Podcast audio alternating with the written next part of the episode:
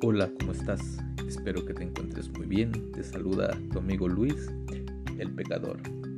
En Proverbios capítulo 17, versículo 27 dice, El que reserva sus palabras tiene sabiduría. De excelente espíritu es el hombre entendido.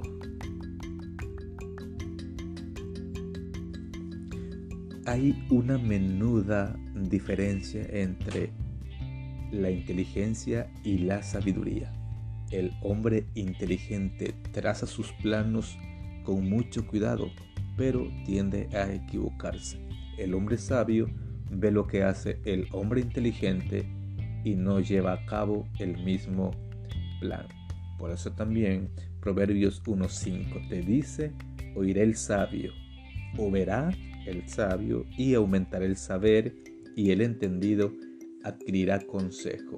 El inteligente que se equivoca adquiere consejo y el sabio mira al inteligente equivocarse y obtiene más sabiduría.